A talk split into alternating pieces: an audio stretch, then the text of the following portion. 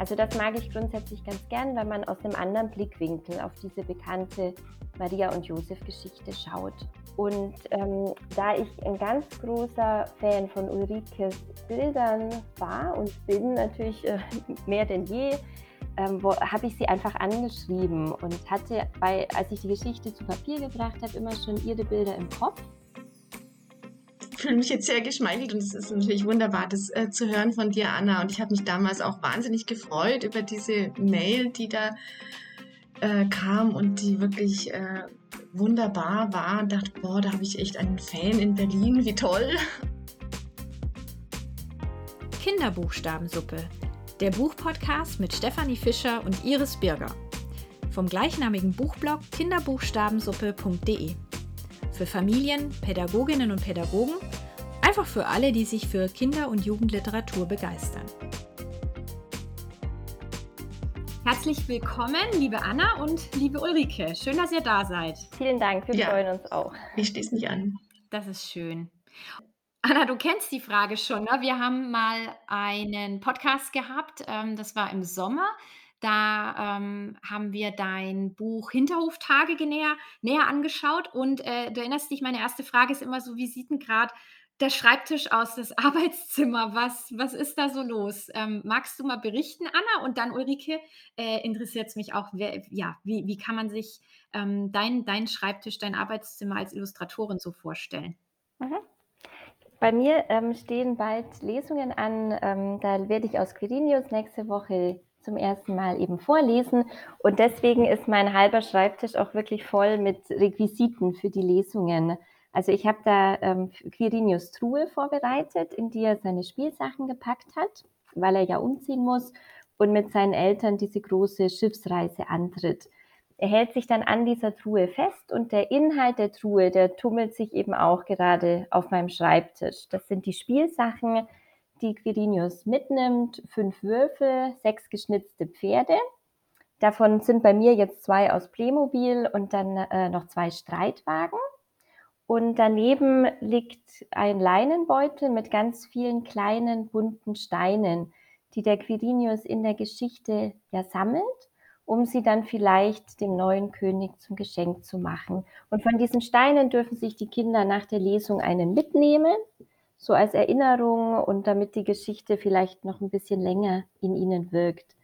Also mein Schreibtisch ist zurzeit sehr von Quirinius belagert aber das genieße ich sehr, also nochmal so plastisch in die Geschichte einzutauchen und mich mit all diesen schönen Dingen aus der Geschichte zu umgeben. Ah ja, das ist eine schöne Sache. Also ist das Buch auch wirklich dann erlebbar für die Kinder in der Lesung und auch noch äh, das Halt so nach quasi, wenn man sich dann was mitnehmen kann. Das ist schön. Okay, also du hast quasi so ein, so ein kleines Quirinius-Lager bei dir auf dem Schreibtisch. Ja. Ähm, und Ulrike, bei dir, ähm, findet sich bestimmt auch viel von äh, Quirinius und äh, vielleicht auch andere Sachen oder hast du alles weggeräumt und bist irgendwie jetzt schon so im Weihnachtsbastelmodus oder? nee, also im Weihnachtsbastelmodus bin ich noch gar nicht, aber mein Schreibtisch ist eigentlich immer ziemlich voll und chaotisch, weil ich arbeite ja komplett analog. Also ich male und zeichne und habe deswegen äh, ganz viele Farbtuben. Ich liebe so kleine Gouache-Farben auf dem Tisch viele Papiere, viele Stifte, viele Pinsel und auch so einen kleinen Leuchttisch, wo ich oft Skizzen durchpause. Also da ist es immer voll. Ich arbeite gerade in einem anderen Projekt. Das spielt im Frühling, hat also leider jetzt gar nichts mit Quirinius und mit Winter zu tun. Und da muss ich immer wieder raustauchen, um dann in äh, Quirinius zu kommen. Aber der Quirinius stapelt sich auf meinem Nebentisch. Das sind die Bücher, die ich noch, die Belegexemplare, die ich habe auf die ich immer wieder sehr gerne schaue. Und ähm, ja, immer wieder kommt es vor, dass ich da drin herumblättere und mich an dieses schöne Projekt erinnere. Das ist eine super Überleitung, Ulrike. Genau, wir, wir wollen uns nämlich mal ein bisschen ähm, genauer mit eurem Projekt beschäftigen. Ihr habt äh, zusammen ein Weihnachtsbilderbuch gemacht. Ähm, wir haben das auch schon in der Kinderbuchstabensuppe. Vielen Dank dafür. Und wir freuen uns auch total, dass wir das bald vorstellen dürfen.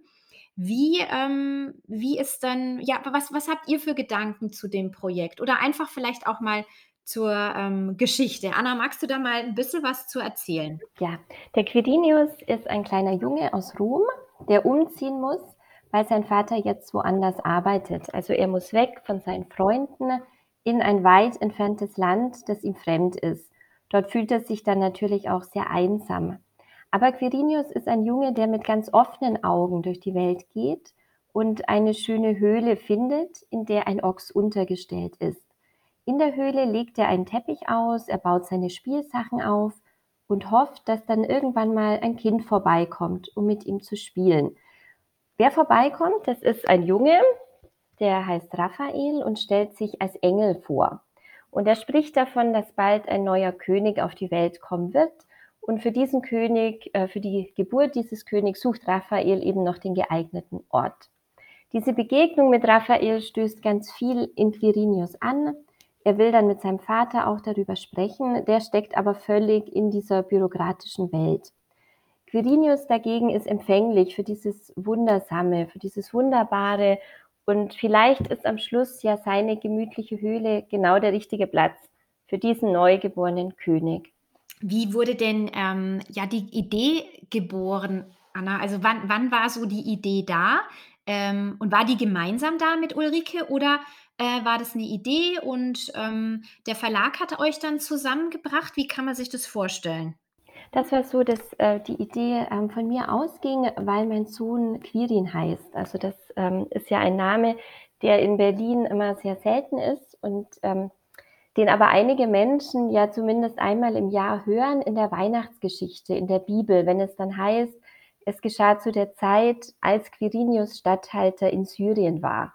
Und so hatte ich, als mein Sohn eben äh, selber in diesem Bilderbuchalter war, die Idee, diese Weihnachtsgeschichte, wie wir sie kennen, mal aus römischer Perspektive zu erzählen.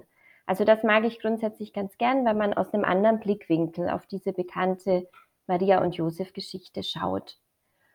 Und ähm, so entstand dann eben diese Geschichte, die eben für Kinder sein sollte, deswegen diese kindliche römische Perspektive. Und ähm, da ich ein ganz großer Fan von Ulrikes Bildern war und bin natürlich äh, mehr denn je, ähm, habe ich sie einfach angeschrieben und hatte bei, als ich die Geschichte zu Papier gebracht habe, immer schon ihre Bilder im Kopf und ähm, wollte bei ihr anklopfen und fragen, ob äh, sie sich vorstellen könnte, dieses Buch zu illustrieren.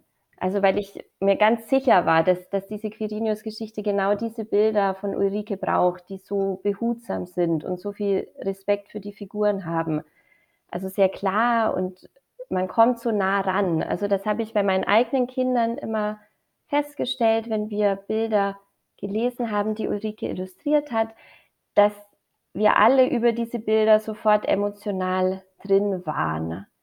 Und gerade auch diese orientalischen Welten mochte ich immer sehr, ähm, ihre religiösen Figuren, die so ganz unprätentiös eigentlich dargestellt sind.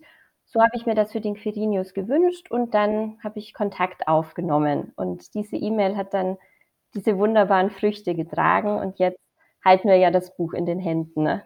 Ja, das Klingt wirklich schön und ich kann das nachvollziehen, was du sagst zu den Bildern. Ähm, allein schon, wenn die ähm, Illustrationen, die gehen ja immer über eine Doppelseite, richtig schön in, in viele verschiedene Blautöne getaucht sind und sowas Beruhigendes haben und auch wieder ähm, das, was du damals auch gesagt hattest, Anna, dieses Empathische, also dass man sich da wirklich gut einfühlen kann, mitfühlen kann. Ähm, Liebe Ulrike, verrat doch mal, wie du das schaffst. Was ist dein Geheimrezept?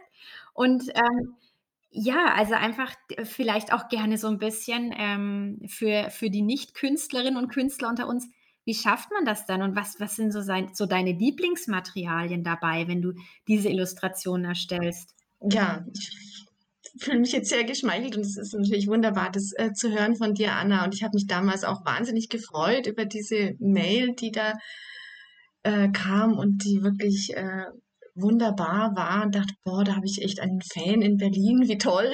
Und ähm, daraus ist ja dann so eine E-Mail. Ähm, Brieffreundschaft oder ich weiß nicht, wie ich es nennen soll, entstanden. Wir haben uns immer öfter geschrieben und sind dann von Frau Prassler und Frau Bayer auch zu Anna und Ulrike übergegangen.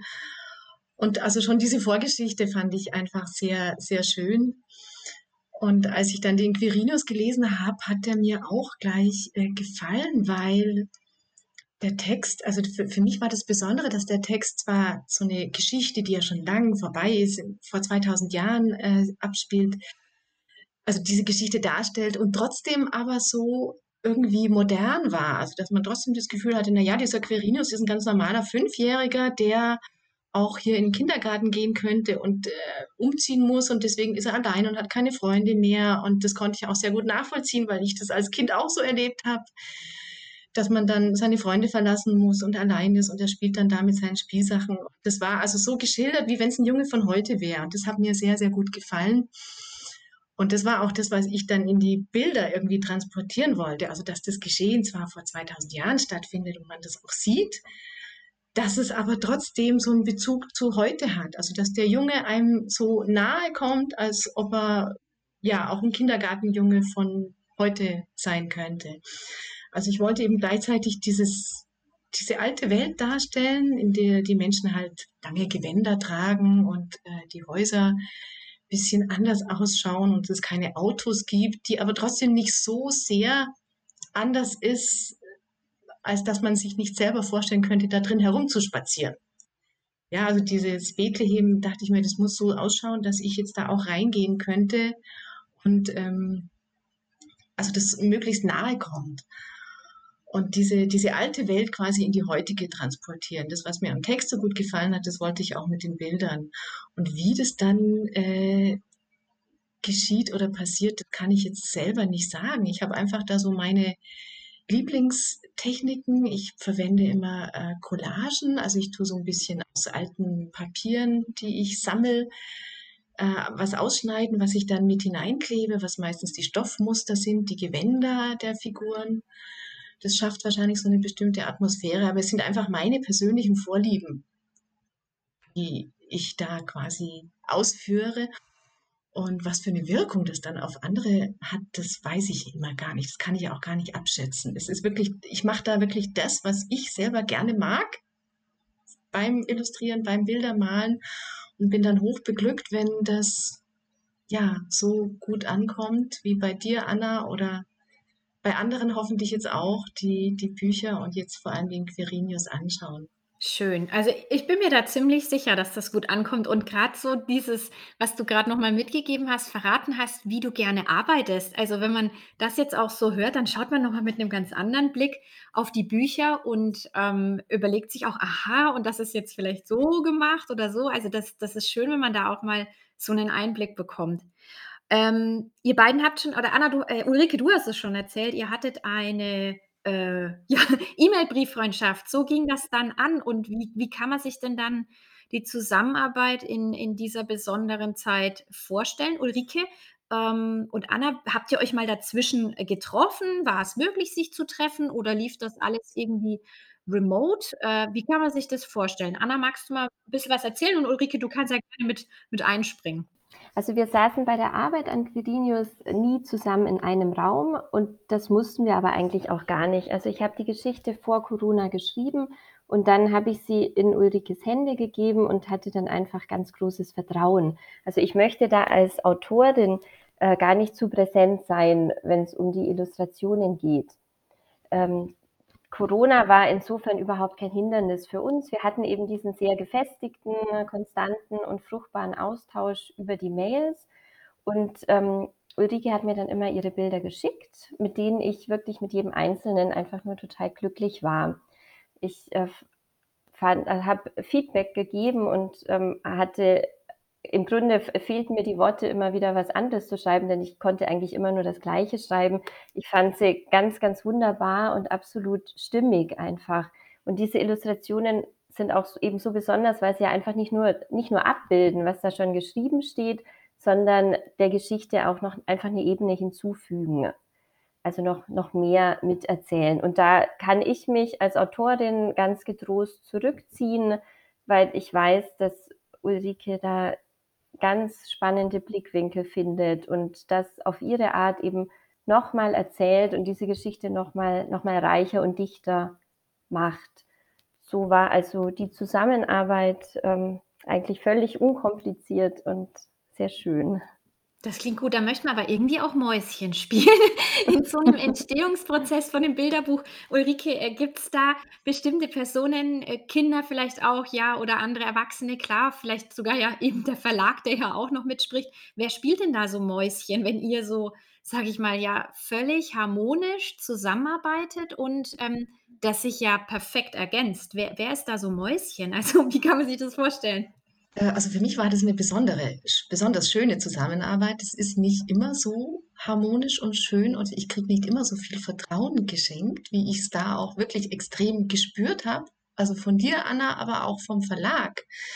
Und es gibt ja durchaus andere Verlage, habe ich auch schon erlebt, die sehr gerade bei der ersten Zusammenarbeit eher misstrauisch sind und jede Skizze sehen wollen und dann auch Änderungsvorschläge haben. Und da kommt man dann oft oder mir geht's so, dass ich dann oft rauskomme aus meinem kreativen Arbeiten, weil ich mich dann irritiert fühle und auch so Selbstzweifel kriege. Und bei diesem Quirinius war das eben so schön. Da war das so anders. Da hatte ich also wirklich dieses Vertrauen von Autorin und vom Verlag und ich hatte vollkommene Freiheit und konnte da einfach das, die Bilder so entwickeln, wie ich sie für richtig gehalten habe und habe immer positives Feedback bekommen. Also ich habe, ich mache immer zuerst, wenn ich ein Buch beginne, so eine Art Storyboard. Also ich nenne das so, es kommt eigentlich aus dem Film. Das heißt, ich zeichne ähm, für jede Doppelseite mal klein und äh, lege die Abfolge fest, was auf jeder Doppelseite erscheinen soll. Also wenn man umblättert, ist ja wichtig, dass äh, die Bilder auch irgendwie einen Zusammenhang haben. Und da kam also sofort positives Feedback von euch beiden und da hatte ich dann gespürt, ah ja, okay, das wird wunderbar. Die haben da nichts zu ändern. Und dann habe ich also mit diesem Vertrauen ausgestattet, hatte ich eine wunderbare Arbeit während des ersten Lockdowns. Ich erinnere mich noch, da wurde alles geschlossen und es war mir aber, es hat mir persönlich überhaupt nichts ausgemacht, weil ich eben dieses tolle Projekt hatte und diese Arbeit und auch diese Zeit. Also wir haben es ja, ursprünglich sollte der schon Weihnachten 2020 erscheinen, das war mir dann aber zu kurzfristig und dann habe ich eigentlich ein ganzes Jahr Zeit gekriegt, daran zu arbeiten. Und deswegen hat mir der Lockdown eben überhaupt nicht irgendwie, war überhaupt nicht schlimm für mich, weil dieses Projekt mich dann so absorbiert hat und ich da wunderbar dran arbeiten konnte. Das war wirklich, wirklich sehr, sehr schön. Ähm, ich kann jetzt vielleicht noch mal sagen, was mir, was mir wichtig war bei der, bei der Arbeit an den Bildern. Ähm, so eine, ich wollte so, eine, so einen Zusammenhang schaffen, dass also das Geschehen quasi so nachvollziehbar wird. Und ich dachte, das passiert ja zum größten Teil auch an einem Tag. Also zuerst muss der Quirinius umziehen, aber dann ist er da allein in, in Bethlehem in seiner Höhle und äh, da ist es noch heller Tag. Und dann wollte ich also so mit jedem Umblättern der Seite quasi den Tag ein bisschen mehr dem Abend sich annähern lassen. Also ich habe immer den Himmel und das Licht verändert. Dann trifft er den Quirinius, da wird dann der Himmel schon so ein bisschen rosa. Man merkt also, es geht gegen Abend. Dann ähm, treffen sie Maria und Josef. Äh, der Himmel wird orange und die Sonne geht unter und sie wandern da zu der Höhle.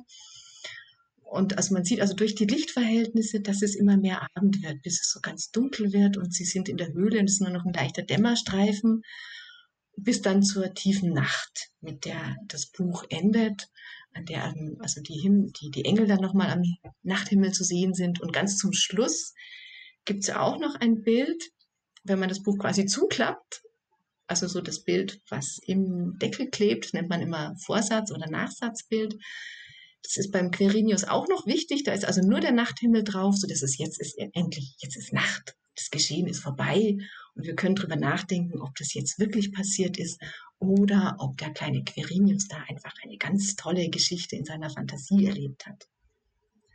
Und das wollte ich einfach so darstellen, ja, dass dieser, dieser Ablauf in, im Licht und in, in, von jeder Doppelseite zur nächsten Doppelseite ähm, sichtbar wird. Das, äh, ich habe jetzt noch mal mitgeblättert. Äh, das ist schön, Ulrike, wenn man das so live, äh, mitverfolgen kann. Ähm, das stimmt, also das das das holt, wie wie ihr es vorhin schon gesagt habt, die Kinder auch wirklich da ab äh, bei dem, was sie heute selber erleben können, verbindet sie mit dieser historischen Geschichte und lässt sie eben auch eintauchen in diese Bilder und, ähm, der Tag am Anfang mit dem Meer und der Schiffsreise und am Ende die Nacht. Also, das ist das ist so so in sich stimmig und schön zu betrachten. Ja. Eine Frage, Ulrike, und dann, äh, gebe ich die Frage gerne auch an Anna direkt danach weiter.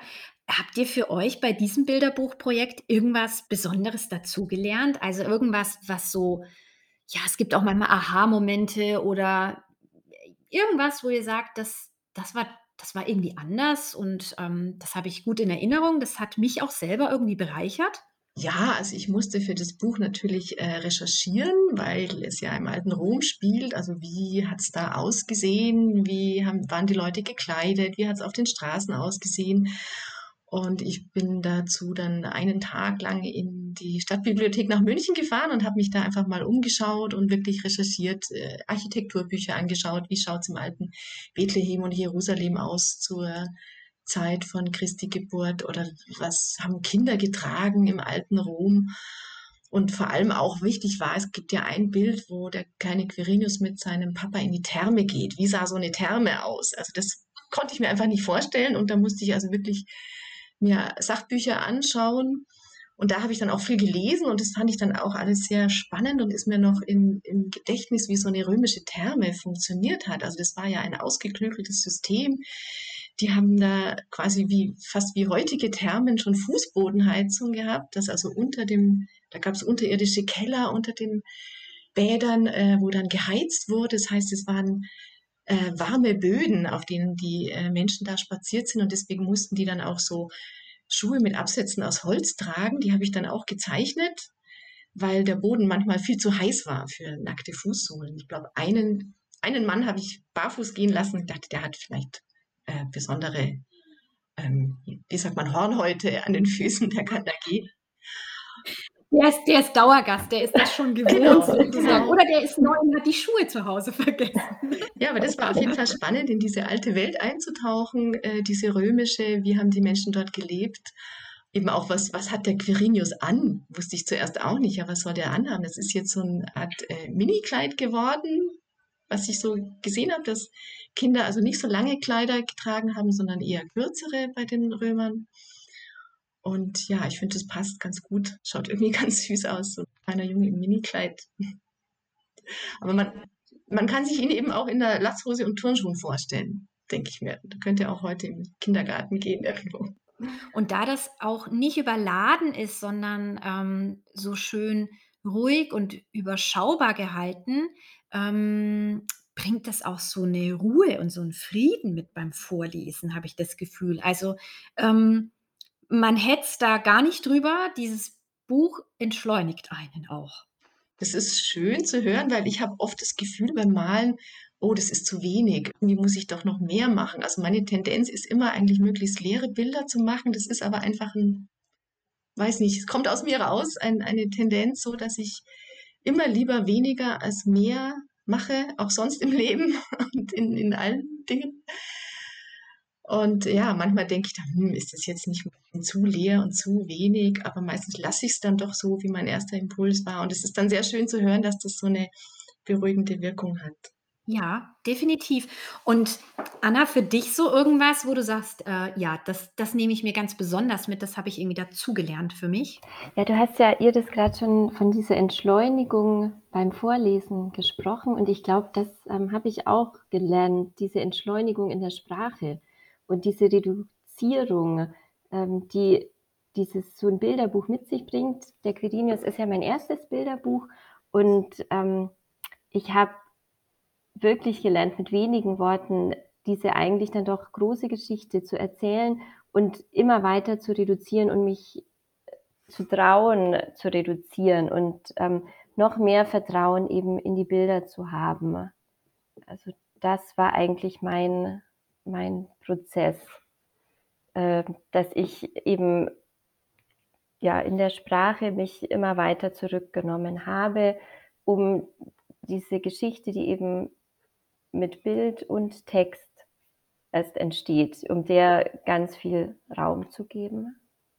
Und jetzt ist er gedruckt schon eine ganze Weile und ähm, ist verteilt. Man findet ihn in den Buchhandlungen. Erzählt doch mal, ähm, was sind denn so eure Begegnungen bisher? Ähm, was hat euch vielleicht auch überrascht? Wo freut ihr euch? Wo wo ist euch euer Buch, euer gemeinsames Werk schon begegnet?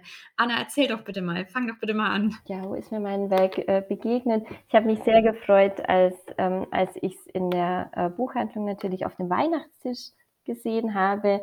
Kürzlich habe ich es dann, also gestern, ähm, in der religiösen Kinderecke entdeckt in einer anderen Buchhandlung. Das fand ich ein bisschen schade, weil ich es mir natürlich ähm, sehr viel offener wünschen würde, weil es ja ein Buch ist, bei dem Kinder empathisch mit einer Figur mitgehen können, ohne diesen Hintergrund des Religiösen eigentlich mitbringen zu müssen. Also ich würde mir wünschen, dass der Quirinius nicht neben der Kinderbibel steht, sondern eben ein, äh, eine Geschichte ist, die in diesem Kontext von Weihnachten ähm, da äh, auf, dem, auf dem Tisch liegt.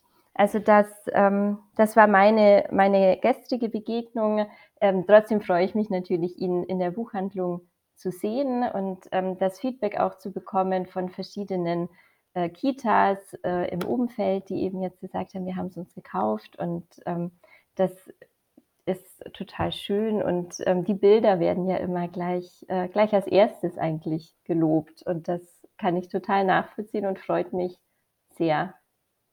Schön. Und Ulrike, bei dir so die Begegnungen, ähm, mit dem Buch oder irgendwie, ja, irgendwas, was was dir bisher so, ähm, passiert ist auch, jetzt, wo es wirklich draußen ist? Also, mir ist noch noch nicht so viel passiert, weil also, die Weihnachtsdekorationen haben hier in Landsberge, ist 'ne kleine Stadt, in der ich lebe äh, ja, die, die Läden sind noch nicht so weihnachtlich dekoriert und ähm, ich weiß aber, dass es bestellt ist und dass es auch ins Schaufenster kommen soll. Also ich freue mich da schon drauf und warte da noch drauf. Es, äh, bis jetzt liegen die da noch irgendwo im Lager herum, aber man hat mir gesagt, die sind da und ähm, da freue ich mich dann auf jeden Fall, wenn ich es dann im Buchladen sehe.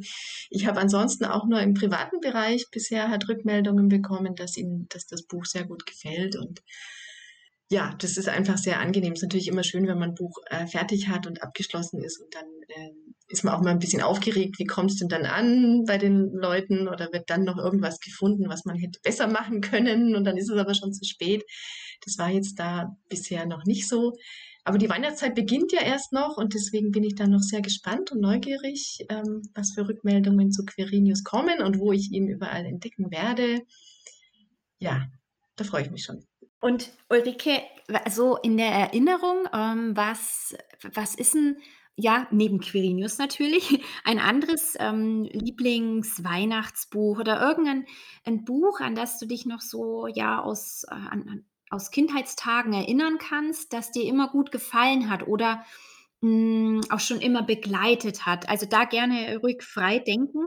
Gibt es da irgendeins, ähm, ja, das dir da sofort einfällt? Ja, da da da gibt's ein Buch, was also mich schon in meiner Kindheit begleitet hat, weil meine Mama mir daraus vorgelesen hat und ich habe dieses Buch aufgehoben und habe es dann auch meinen Kindern, als sie klein waren, vorgelesen und das ist, äh, Der Schnüpperle von der Barbara Bartos Höppner. Ich weiß nicht, ob ihr den kennt. Das ist echt ein altes Buch. Ich habe es jetzt auch rausgekramt das äh, ist also ganz, ganz süß, wunderbar. Das sind so 24 Geschichten, also für jeden Tag eine Geschichte.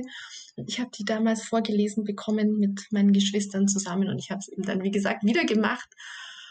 Und das ist also ganz herzergreifend süß. Der Schnipperle ist eben auch ein Fünfjähriger, so wie der Quirinius. So ein äh, kleiner süßer Junge, der halt jeden Tag eigentlich so ganz normale Weihnachtsgeschichten erlebt. Aber es ist so nett und liebevoll geschildert ähm, und zeitlos, ja, weil es also wirklich auch bei meinen Kindern, die sind jetzt 17 und 21, also ist noch nicht so lange her, ähm, auch wieder total ähm, diese Weihnachtsstimmung hervorgezaubert hat und diesen, diesen Wunsch, gleich noch mehr zu lesen. Also finde ich ganz toll, wenn ein Buch das schafft. Das ist, ich glaube, es ist, muss ich direkt nachschauen, 1969 erschienen, also echt uralt und hat bis heute eine Faszination. Ich weiß nicht, ob es neue Ausgaben gibt. Das ist jetzt echt so eine ganz alte. Wahrscheinlich ist es nochmal neu illustriert, wenn es nochmal neu erschienen ist. Also wenn es das noch gibt, ich kann das sehr empfehlen. Und falls es das nicht mehr gibt, liebe Ulrike und Anna, dann macht eine Neuauflage daraus. Vielleicht wäre das 'ne Idee, ihr macht das noch mal. Ich habe es mir grad notiert und ich werde dann auf jeden Fall mal recherchieren, weil ich finde das, ähm, 'ne schöne Sache, grad auch, ähm, ja, beim Adventskalender beim Thema Adventskalender einfach auch mal andere Wege zu gehen und zu sagen, das das ist ja eigentlich die Zeit und das Warten, das man miteinander verbringt und da ist 'n Buch wirklich wunderschön. Also, du hast, äh, mir sehr Appetit darauf gemacht. Ich werde dann mal recherchieren. Ja, mach das. Super und Anna, bei bei dir oder bei euch in der Familie, ähm fällt dir da bei der Frage auch direkt 'n Buch ein? Genau, da gibt's auch ein, äh, sehr schönes Buch, das mich auch von Kindheit an begleitet, ähm, „Die 4 Lichter des Hirten Simon“. Dieses Bilderbuch von Markus Pfister illustriert. Und das, ähm, wurde mir als Kind schon vorgelesen und für mich ist das wirklich verbunden mit ganz viel von diesem weihnachtlichen Zauber. Also, da geht's um diesen kleinen Hirtenjungen, um den Simon, der sucht sein Lämmchen, ähm, und auf dieser Suche nach dem verloren gegangenen, äh, Lamm begegnet er dann einem Dieb, einem Wolf und einem Bettler und jedem von ihnen gibt er eben, ähm, ein Licht seiner Lampe ab. Das letzte Licht bringt er dann schließlich dem neugeborenen Baby und da im Stall findet er dann auch sein Lämmchen wieder. Also, das, ähm, ist 'ne sehr, sehr schöne Geschichte, die eben auch sehr einfühlsam illustriert ist, finde ich. Also, man taucht wirklich in diese Bilder ein. Was mir als Kind nicht aufgefallen ist, was mich jetzt so 'n bisschen daran stört, ähm, ist aber dieses sehr mitteleuropäische Setting. Also, diese Landschaft, die Bäume, diese dunkelgrünen Farben, die Kleidung der Hirten. Da befinden wir uns nicht im historischen Bethlehem. Ähm, das dabei finde ich das eigentlich ganz wichtig, also, dass wir das den Kindern auch vermitteln. Die Geburt Jesu hat woanders eben stattgefunden, im Nahen Osten. Jesus war eben nicht dieses blonde Baby. Und die Weihnachtsgeschichte nimmt uns da ja mit in eine andere Kultur. Super, danke euch beiden für diese beiden Inspirationen. Das ist notiert. Und, ähm, wenn wir jetzt so auf das Kinder und Jugendbuchjahr 2022 schauen, worauf dürfen wir uns denn da freuen? Dürft ihr schon ein bisschen was berichten oder sagt ihr: „Na, erst mal 'ne riesen Jahr Pause“ oder keine Ahnung. Was wird denn so passieren und wird auch diese, ja, neu gewonnene E-Mail-Brieffreundschaft weitergehen? Anna, darfst du schon 'n bisschen was verraten? Und Ulrike, du kannst dann gerne auch, ähm, ja, uns 'n Einblick geben, weil wir sind da ja immer sehr neugierig mit dieser Abschlussfrage. Mhm. Ja, wir werden natürlich gemeinsam weiterarbeiten an einem neuen Bilderbuch, aber das ist jetzt noch nicht spruchreif tatsächlich. Dann, ähm, stehen bei mir, ähm, Filmprojekte an, also Kinderfilmprojekte, die dann nächstes Jahr hoffentlich Förderungen erhalten. Und ich werde ganz viel schreiben, damit dann im Frühjahr 23 mein nächster Kinderroman erscheinen kann. Außerdem würde ich sehr gern ein Kamishibai-Projekt auf den Weg bringen. Also, das wäre so wären meine Vorsätze für 2022. Kamishibai, Anna, das ist 'n guter Stichpunkt. Ich habe vor Kurzem bei einer Freundin, die ist Grundschullehrerin, in einer 2. Klasse das 1. Mal vorlesen dürfen mit einem, ähm, Kamishibai und das war von Antje Damm der Besuch. Und das das war großartig. Also, die ganze Interaktion mit den Kindern, ähm, das ist 'n ganz anderes Vorlesen.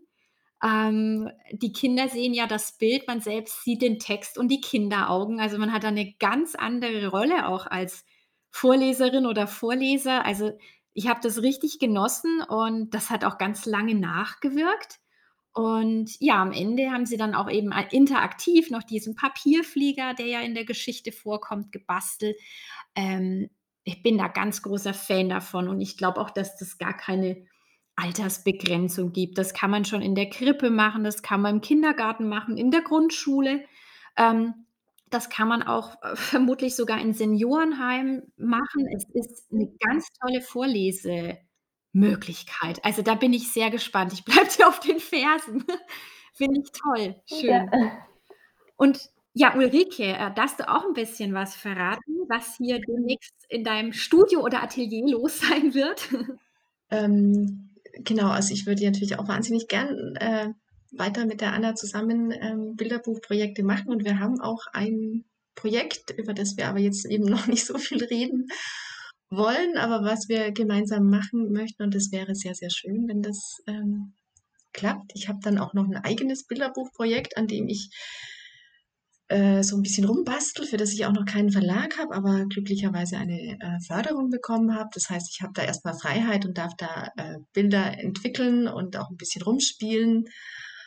Ähm, ich möchte da auch eine neue Technik gern dazu entwickeln. Also ich arbeite ja sehr gern mit Collagen, was ja in Quirinius auch schon gemacht habe, aber das würde ich gerne noch ein bisschen erweitern und ausbauen und bin da so ein bisschen am kreativen Herumexperimentieren, was wunderbar ist, wenn man da eben so eine Förderung bekommt, was es im Bilderbuchbereich nicht oft gibt, aber im Zuge mit Corona wurden da also Fördergelder locker gemacht, was, wo ich sehr froh bin, dass ich da auch ähm, beglückt wurde damit.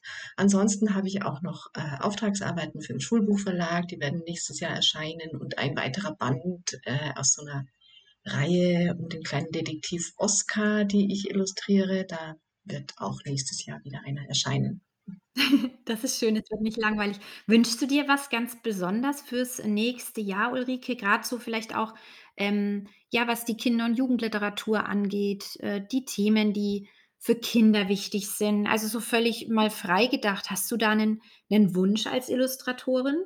Ja, also ich habe immer also was mir halt so ein Anliegen ist, einfach, ähm, wie soll ich sagen, die Fantasie anzuregen der Kinder. Also das, was auch eben bei Annas Texten so geschieht, finde ich, dass da immer mehrere Ebenen drin sind, dass man sich was dazu denken kann und ähm, ein bisschen in andere Welten entführt wird und auch dazu ermutigt wird, ähm, selber kreativ zu denken, also selber, äh, weiß ich nicht, in andere Welten zu reisen als Kind. Also das sind einfach die Sachen, die ich gerne mag und wo ich mich dann immer freue, wenn es auch andere Projekte in diese Richtung gibt. Ähm, was ich mir jetzt wünschen würde, fällt mir jetzt gerade irgendwie nichts Besonderes ein. Also außer vielleicht, ja, aber das führt uns vielleicht zu weit weg, wenn ich an, an wirtschaftliche Sachen denke, dass also der Buchbereich immer noch einer ist, der äh, wo es wirtschaftlich einfach oft schwierig ist, dass Autoren und Illustratoren auch wirklich von ihrer Tätigkeit leben können, weil das halt ein Bereich ist, der nicht gefördert wird im Gegensatz zu, weiß nicht, Theater, Film. Also da würde ich mir vielleicht langsam irgendwie Änderungen wünschen, aber das ist, glaube ich, ein sehr fantastischer Gedanke. Wir, wir unterstützen den Wunsch. Okay, danke Ulrike und Anna. So, so auch an dich gesprochen, auch irgendein Wunsch fürs nächste Jahr? Irgendwas, was dir da sofort einfällt? Ähm, was mir sofort einfällt, ist natürlich, dass, ähm, dass ich mir wünschen würde, dass die Kinder- und Jugendbücher noch stärker die Realität abbilden, die ja eine sehr diverse ist in, ähm, in unserer Welt, in der wir leben.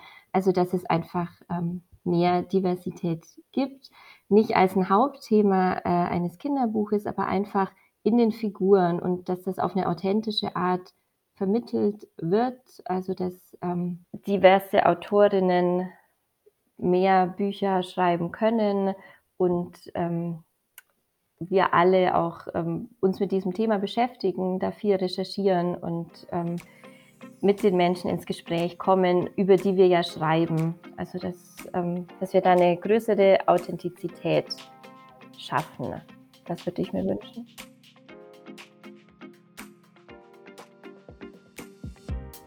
Nun sind wir am Ende der Sendung angekommen. Alle Links und Infos zur heutigen sowie auch allen bisherigen Folgen findet ihr unter kinderbuchstabensuppe.de. Wir freuen uns über ein Abo, Feedback und natürlich besonders darüber, wenn ihr unsere Buchtipps weitergebt. Danke, alles Gute und bis bald.